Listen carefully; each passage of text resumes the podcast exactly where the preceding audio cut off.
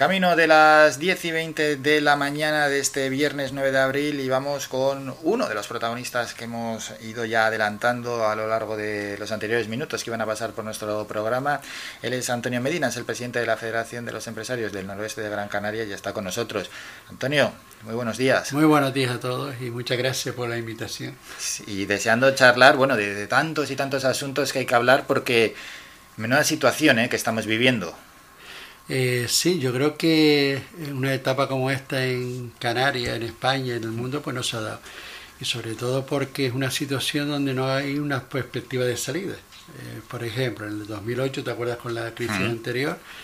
Eh, este país, no teniendo gobierno, pues fíjate cómo salió adelante. Y era porque el empresariado, la actividad del propio español y canario, pues hacía que tuviéramos imaginación, buscáramos fórmulas de, de salir adelante. Y la internacionalización fue importantísima en ese momento y muchas empresas pudieron salir fuera. Es que el problema que tenemos hoy en día es que ni siquiera con la internacionalización, me refiero, hoy en día viajar a cualquier país nos vamos a encontrar o la misma situación o peor que la que estamos sufriendo, con lo cual estamos encorsetados pues un espacio donde hay que tener imaginación, hay que buscar fórmulas de, de salir adelante y sobre todo hay una frase que utilizamos mucho nosotros en el norte, que es pasar de esa idea de ser rescatado a ser rescatadores, ¿no? Y eso es un concepto muy importante hoy en día en esta época donde prima el diálogo, las relaciones personales, la complicidad de unos con otros y buscar fórmulas de, cómo salir adelante, pero para eso hace falta pues la unión, estar hablando cada uno eh, con, con cada interlocutor y salir adelante. No podemos solo depender de la administración, porque la administración tiene unos límites y yo creo que siempre hemos tenido, por lo en Canarias, esa visión de, de, buscarnos la vida, de buscar nuevas fórmulas y yo creo que se están presentando nuevas oportunidades de actividad económica y tenemos que aprovechar pues este cambio eh, de rumbo en cuanto a la economía de Canarias a diversificar la economía y buscar nuevas fórmulas. Ahora vamos a hablar de diversificar la economía, que por cierto luego llega la tertulia y ese también será uno de los temas que vamos a tratar, porque por ejemplo en el Estado sobre el debate de la nacionalidad canaria salió ese asunto y, y lo queremos lo queremos tratar, ¿no? ¿Es, ¿Es posible el trabajo que se ha hecho hasta ahora a la hora de diversificar la economía? Ha sido muy escaso, porque ¿cómo, ¿cómo, lo valora? Al final, la dependencia tan grande que tenemos del turismo ha hecho que en situaciones como esta la caída sea enorme. Eh, ponte en un lugar, 16 millones de personas, había que atenderlas. Efectivamente, toda la generación de empleo iba dirigida la atención de esa población que se desplazaba a Canarias, que ocupaba todo el espacio de Canarias. yo recuerdo ir a cualquier municipio de la isla y encontrarte turistas perdidos porque es que eran tantos que se caían solos en todos sitios. Y de hecho, en el sur de la isla eh, no hacía falta promocionarse mucho, con que abriera las puertas de la tienda te caían. Es que era lo fácil. Claro. Entonces, eh, es la comodidad y es la necesidad que surge en ese momento con la crisis actual, el, cambio de rumbo es evidente que hay, que hay que potenciarlo. Por eso cuando me dicen las ayudas tienen que ir al sector turístico, el sector turístico lo único que tiene que hacer es abrir la puerta, porque tenemos una infraestructura espectacular. Y lo que nosotros planteamos es buscar la diversificación en la mejora de la zona turística, pero no porque haya dinero público, sino porque hay iniciativas de mejora en la, en la eficiencia energética, que cuando el turista llegue ya no se encuentra la guagua de gasoil, sino la guagua eléctrica, que los taxis hayan cambiado y que tenga otro, uh, pueden ser también coches eléctricos, es decir, todo ese campo nuevo que se nos abre en la eficiencia energética y todos los proyectos medioambientales es una oportunidad única de que cuando volvamos a abrir la puerta estemos en esas condiciones. Pero hay que invertir en todos esos campos que permitan la generación de empleo y de trabajo y sobre todo la formación. Eh, tenemos que definir el futuro, porque durante este año siempre hablamos del victimismo de la más que nos va la situación, o de quejarnos de proyectos que medioambientalmente pueden ser viables o no, cuando el debate no está ahí. El debate es cómo aprovechamos este periodo para formarlo en las nuevas tendencias de mercado, adaptarlo para que cuando haya verdaderamente presupuesto en la isla, tengamos trabajadores cualificados para adaptarse a esa nueva realidad. Y si tú lo ves, todo lo que tiene que ver con la economía verde, todo lo que tiene que ver con los objetivos 2030, pues es una oportunidad que se está abriendo y que hay que aprovecharla porque es que no queda otra. Primero porque va a haber financiación para esos proyectos. Y segundo, que sean las empresas canarias y sean los em, empresarios canarios los que vean esa oportunidad y que puedan de alguna manera beneficiarse de ese nuevo impulso de los fondos europeos que están por llegar, pero que sabemos que van a llegar y que hay que trabajar en la línea de ponernos a adaptar. Que no llegue después, cuando llega, que no tenemos gente cualificada. ni lamentarse otra vez. Claro, y al final tengamos que contratar gente de fuera no es que no estemos en contra de las profesionales que vengan, sino que, tenemos que adaptar a la realidad que, se nos va a presentar. Los Pudiendo formar a la gente de aquí, pues eh, ya te vas adelantando a lo que a lo que posteriormente venga. A las empresas del norte y del noroeste, ¿esta situación cómo les ha afectado? ¿Les ha afectado tanto como, como a otras? Fíjate que a nosotros nos ha preocupado eh, la situación en el ámbito general, me hmm. refiero es verdad que en el norte sufre igual que cualquier zona de Canarias, no tiene por qué haber diferencias, sin embargo, el aislamiento hizo que zonas como la aldea, zonas como Tejeda o zonas como Moya, donde la gente tenía que comprar en su supermercado de cercanía, pues ha hecho que a través de asuntos sociales y de la colaboración social en cada municipio, pues la economía se haya mantenido y no solo se haya mantenido, sino se ha incrementado en el sentido de que las necesidades locales ha hecho poder cubrir las necesidades de la población en cada uno de los municipios, porque tenemos población. A nosotros los indicadores que nos llegaban era que desde Agüimes hacia el sur prácticamente el paro se ha disparado de tal manera por la dependencia que tiene. Y también nos preocupaba la isla de Fuerteventura. Decir, Fuerteventura, que es una isla que no tiene tanta población eh, en general, sino todo es transitorio por el turismo, pues han quedado esa actividad económica paralizada. De hecho, hemos cerrado acuerdos con Daniela, que es la presidenta de la Asociación de Puerto Rosario, para que las actividades que organizamos, aquellos empresarios que quieran participar con nosotros o a la inversa, pues lo puedan hacer, porque esto es un problema ya no de la zona norte, sino de todo el ámbito de Canarias y en lo que podamos trabajar y colaborar, sobre todo con los amigos que hemos hecho durante estos años, participemos activamente. Y sobre todo el sector primario, que fue el primero que tiramos de él como posible alternativa económica, nos encontramos el pasado año que incluso había siete municipios que no tenían agua me refiero que con carece de agua. Y gracias a la tormenta que llegó, pues hoy en día este sector, pues bueno, pues tiene la opción. Y es verdad que el sector primario, con el kilómetro es cero, todas las actividades que está haciendo el Cabildo en la isla con respecto a Gran Canaria me gusta, la verdad que son iniciativas que hay que potenciar y también con Hidalgo, que es el consejero de Agricultura, con recuperación de las tierras abandonadas, que es algo que está pendiente por resolver. Pero es verdad que esas tierras no pueden ser explotadas como hasta la fecha. Ya. Tenemos que explotarlas creando a su alrededor bosques, plantación de árboles, todo lo que tiene que ver con el CO2 tenemos que recuperarlo. Y, eso significa hacer una isla verde. Y esa isla verde tiene que ver con el compromiso de todo de la mejora medioambiental y sobre todo lo que siempre nos hemos beneficiado en el norte, del turismo, no siendo zona turística, era el sur, sin embargo, éramos la zona recreativa de todos los visitantes, yendo a Tejeda, Artenara, Aruca, Gaete, y la verdad que durante muchos años el norte se ha preparado en la parte turística, sobre todo los visitantes que han hecho pues esas visitas a los cascos históricos, a nuestras costas por supuesto, y la verdad que hemos hecho un trabajo bastante intenso conjuntamente la Federación con la Mancomunidad del Norte, y yo creo que se ha visto reflejado de alguna manera pues iniciativas que salen de Artenara con Miquea, o las iniciativas que salen de Teguía, o de Garda, o de Taruca, pues todo ese conglomerado de acciones que tenemos durante todo el año y que ha hecho que, sea la población con las administraciones los que hemos visto el norte como una oportunidad de no solo de que inversión, sino también de iniciativas de empleabilidad en nuestra zona. Con lo cual, tenemos todavía población, con lo cual tenemos para consumo, así vamos escapando, pero es verdad que tenemos que prepararnos con algunas acciones para este año y el próximo para seguir dinamizando la comarca norte. Ahora hablamos de esas acciones, de esos proyectos, pero no quería dejar pasar la oportunidad de preguntar por las previsiones, ¿no? Previsiones de cara a futuro. Sí que parece que estamos todos muy dependientes del proceso de vacunación, que nada podemos hacer de ello, un proceso de vacunación que sobre todo compete a las autoridades europeas porque se está comprando las vacunas en conjunto y luego ya se distribuyen al resto de los estados. No sé si los empresarios sienten algo de impotencia por lo lento que por lo menos hasta ahora ha ido ese proceso de vacunación. Vale, aquí hay dos partes hmm. importantes. Una es las acciones de la administración y la vacunación y otra cosa es la actitud personal de la población. Creo que ya la población está mucho más concienciada a la hora de eh, tener el distanciamiento, de, ocuparse más de su salud y evitar los contagios, con lo cual esa actitud hace que la responsabilidad individual haga que podamos hacer cosas. Y yo creo que lo estamos demostrando. Y de hecho, si tú te das cuenta que muchas veces se habla de restauración como un problema para el contagio, mm, nosotros entendemos que no. Es decir, si hay un sector hoy en día que es responsable, que está tomando la medida, es el sector de la restauración, tomando todas esas medidas para que la gente no acceda al local o para que cumpla las condiciones, o si hay reservas en los restaurantes y no es que se, se atropellen unos con otros y que aquello se masifique, y luego habrá casos especiales en salas de fiesta o en alguna actividad que podría ser, pero no creo que sea el principal foco de contagio de la población. Tendrá que ver con fiestas privadas o, o con la falta de conducta de responsabilidad de algunas personas.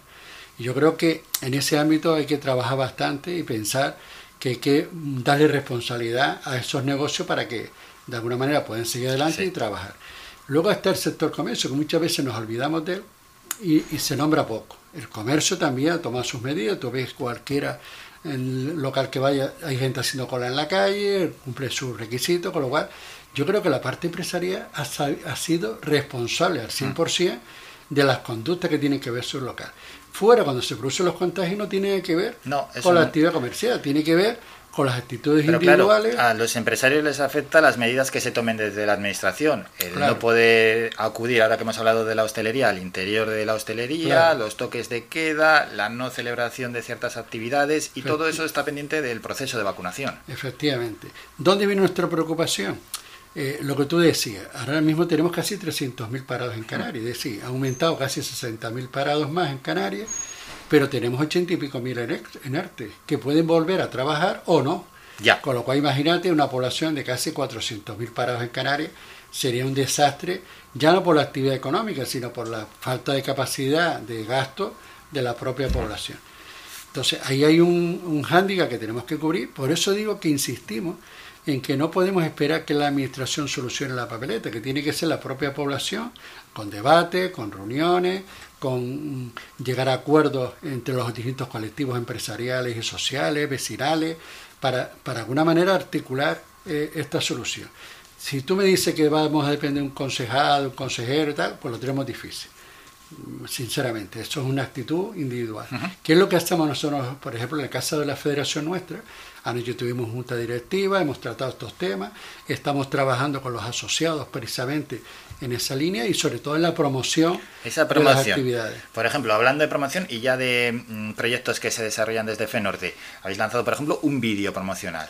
Claro, eh, ese vídeo lo que lo he intentado es aprovechando un lapso que teníamos para podernos reunir. Al final éramos 70 personas por el aforo, que, es la parte que nos podíamos hacer. Invitamos a todas las asociaciones de la isla de Gran Canaria, las zonas comerciales abiertas, un poco para animar de alguna manera a esa visión desde el vídeo de la actividad económica. Es decir, eh, nosotros lo que queremos es que se viera en el norte la industria, el comercio, el sector primario, el medio ambiente, todo lo que tiene que ver con la actividad económica del norte de la Gran Canaria y a su vez también la visibilidad de la mujer empresaria, que es muy importante y el debate que durante los últimos años hemos llevado al norte de la isla y que hoy en día el empoderamiento de la mujer en el norte y sobre todo la mujer empresaria es muy relevante, muy importante y cada día le damos más protagonismo.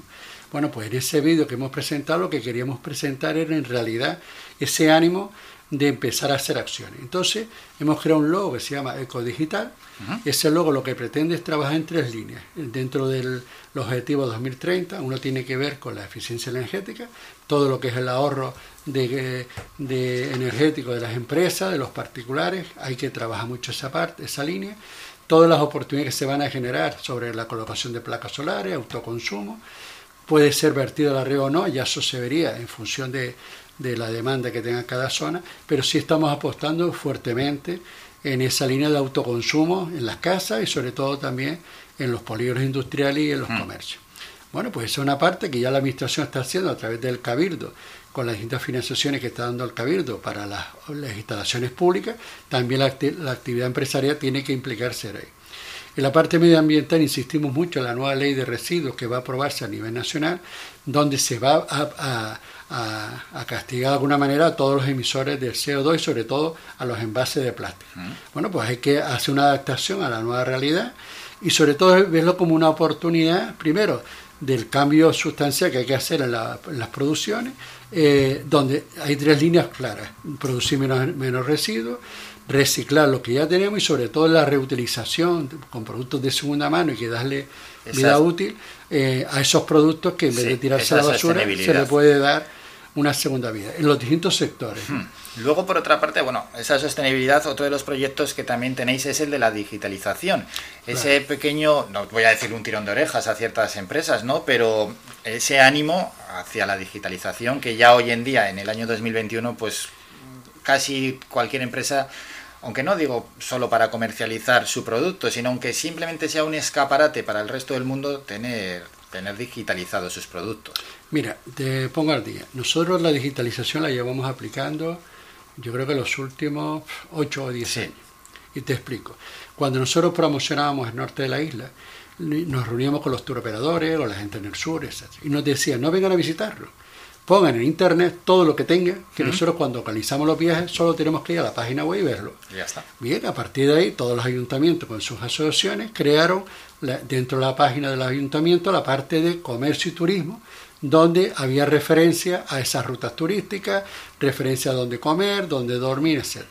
Trabajamos también intensamente la vivienda vacacional, porque tú sabes que el norte no tiene posibilidad de crear hoteles como la zona sur, pero sí la vivienda vacacional y los hoteles rurales se han potenciado. De hecho, ya tenemos hoteles emblemáticos en los cascos históricos, mucha vivienda vacacional y también toda la parte de turismo rural, que Moya es un, un ejemplo a seguir. Y los hoteles, nosotros siempre lo veíamos en la zona de costa, pero pensando sobre todo en Sardina de Garda, a Gaete y la aldea porque serían tres puertos, de, tres puertos que permitirían el desarrollo turístico. A nosotros el hecho de que no se, no se haga el puerto de Gaete creo que es un crimen para el norte de la isla, no para Gaete, sino para todo lo que era el modelo mm, empresarial y desarrollo del norte de la isla, que iba desde Mogán hasta Las Palmas, porque era toda la franja costera y que iba a permitir tener eh, todas esas actividades hacia el mar que hoy en día con la situación actual no lo vamos a tener, que era darle cobertura pues a los hoteles que están allí, pues de todo el deporte marino, no se puede porque no hay espacio, donde podría haber veleros, que no tenemos veleros en el norte porque es que no hay donde refugiarse, y sobre todo con los estudios hacia el mar. La economía sur dependería mucho de tener una base logística en un puerto que permitiera ese estudio de la costa. No puedes traer el barco desde el puerto de la luz para recorrer la isla todos los días cuando tienes allí un puerto que lo podíamos hacer, sobre todo con el estudio de la eh, energía marina, que es fundamental pensar que en el norte somos de la zona que más posibilidades tenemos para ese tipo de energía. Hmm. Bueno, pues esa obra que no se ha hecho, hoy en día yo creo que la mayor parte de los alcaldes se están arrepintiendo de no haber insistido en ese momento de que se continúa con la obra. No sabemos nada si se mejora o no se mejora, se dice que se va a hacer, pero han pasado dos años y estamos esperando saber qué pasa con ese puerto. Luego, claro que el modelo de norte está desarrollado conjuntamente entre los empresarios, en la mancomunidad y durante años hemos hablado de las carreteras, de los puertos, de las zonas industriales, de los cascos históricos y hay una parte, una asignatura pendiente que es la, el desarrollo del acceso al mar. Y pongamos el caso de Aruca en el caso de Aruca tenemos la carretera de San Andrés, de que va de Taruca hasta San Felipe, que es el PTP-15, que es un proyecto que, de desarrollo urbanístico, que es alejar la carretera actual de la costa para que se pueda hacer una avenida por aquella zona, que las viviendas que están se puedan quitar y rehabilitar. Bueno, pues ese proyecto sería uno de los grandes revulsivos económicos de la comarca norte y sin embargo todavía no está aprobado definitivamente por el Cabildo y esperando a Pero hay, hay visos de que se apruebe. Llevamos años con esa pelea hmm. y la verdad que todavía no tenemos fecha de cómo, cuándo sabe que lo que tenemos con la consejera, doña, doña Inés Miranda. La relación es muy buena y siempre nos tiene informado y bueno, está pendiente esa pelea que teníamos ya con si lo hacía con Túnez o no lo hacía con Túnez. Aruga con su carretera si era soterrada o no era soterrada. Pero, pero pasan los años y tenemos una infraestructura que no nos permite sacar adelante la costa. Y sabe que en la costa tenemos Montaña Blanca, las zonas industriales en Cardones, tenemos toda la franja costera donde puede, se podría acceder para hacer la zona recreativa o zona naturaleza o la, o la salina y luego tendríamos la posibilidad de esa carretera alejarla y dejar toda esa franja de costa donde están las personas, pues que se pueda hacer una avenida tipo las canteras y que pueda acceder al mar. Y no olvidemos que San Andrés es una de las mejores zonas de España para hacer surf profesional, más que el surf que se hace en las canteras. San Andrés tiene esa cualidad que tiene oleaje durante todo el año y ahí se ha generado muchísima actividad con respecto a la práctica del surf. Y como ustedes saben, ya es olímpico, con lo cual cuando llega la preparación olímpica buscan zonas donde haya centros de alto rendimiento, que sea sugerido que se haga uno en San Andrés, precisamente para estos profesionales eso es lo que genera economía. Sí, sí, sí, eso hay que ponerlo en valor. Y, ya, Antonio, para despedirnos, una última pregunta desde FENORTE. ¿Qué actividades o qué se está haciendo, qué se está pidiendo para la inclusión de todos los jóvenes que están en el paro, que es una masa enorme, ¿no? del número de parados jóvenes que tenemos? Bien, la primera la formación, que hemos, hemos hecho varios convenios ahora mismo, a través de ASEME, que es la Asociación de Mujeres de aquí de Las Palmas, que ya tiene un plan de formación, a través del Colegio de Ingenieros, toda la parte de digitalización, con la Cámara de Comercio, y ahora al Gobierno de el Cabildo, que le vamos a pedir recursos para esa parte formativa. Y luego vamos a hacer distintas acciones, una de ellas tiene que ver con la responsabilidad social corporativa y el voluntariado, que lo vamos a intentar de alguna manera es crear conciencia colectiva de esa responsabilidad que tenemos nosotros, pero además premiar a todas las entidades, empresas que durante este año han participado de forma activa en la solución de los problemas que hmm. estamos teniendo con donaciones, con el alimento que han dado, con mascarillas, porque ha habido mucho voluntario, mucha empresa que ha colaborado con las distintas habitaciones en esta época difícil y yo creo que hay que reconocer. Luego tenemos en septiembre el Día Mundial del Turismo, que tenemos cada, esta será la quinta edición. Tenemos el año 2021 sobre el año de la fruta y la verdura, que vamos a hacer actividades en los 11 municipios. Y luego tendríamos la Feria del Norte, pendiente si se hace a final de año o no. Eh, todo esto con previsión de que ya en agosto, como ha dicho aquí el gobierno, se llega al 70%. 70% de vacunados, pero así todo lo haríamos online o lo haríamos presencial, ya nos adaptaríamos pero es verdad que tenemos que mover de alguna manera eh, esto con acciones, con actividades y sobre todo con promoción de la zona norte de la isla. Bueno, pues de esos asuntos ya iremos hablando y profundizando también según se vayan a desarrollar en la previa aquí en este programa para trasladárselo a todos los oyentes. Hoy hemos hablado de esta manera distendida con Antonio Medina, el presidente de la Federación de Empresarios del Noroeste de Gran Canaria. Antonio, muchas gracias por estos minutos. Gracias a ustedes por la oportunidad que tenemos de trasladar esto. Gracias, un saludo. Escuchas Las Mañanas de Faicán con Álvaro Fernández. Hacemos un descanso, nos vamos a publicidad y a la vuelta regresamos con la tertulia. Escuchas Faikán Red de Emisoras, Las Palmas 91.4. Somos gente, somos radio.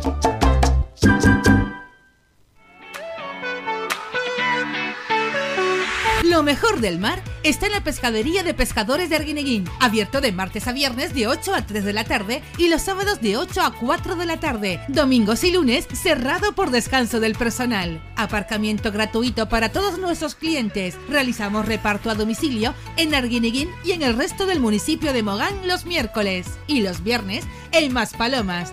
Teléfono de contacto 649 61 15 22. Pescadería de Pescadores de Arguineguín. Lo mejor del mar.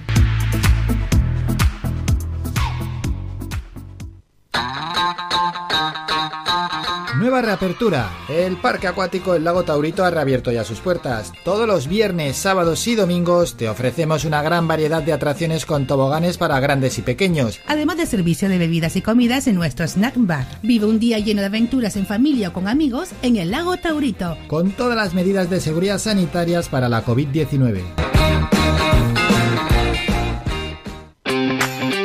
Avenida, Bingo Triana, Bingo Gran París, Bingo La Ciel y Bingo Arucas han reabierto ya sus puertas con mayores premios y primas especiales. Vuelven con medidas de seguridad e higiene contra el COVID-19. Disponemos de aparcamiento vigilado y servicio de cafetería para nuestros clientes. Vende Belingo y prueba suerte. Te esperamos. Juega de forma responsable. El abuso puede provocar ludopatía. Prohibido menores de 18 años. Síguenos en nuestras redes sociales. Estamos en Facebook, Twitter e Instagram. Búscanos como Radio Faicán FM y descubre todas nuestras novedades.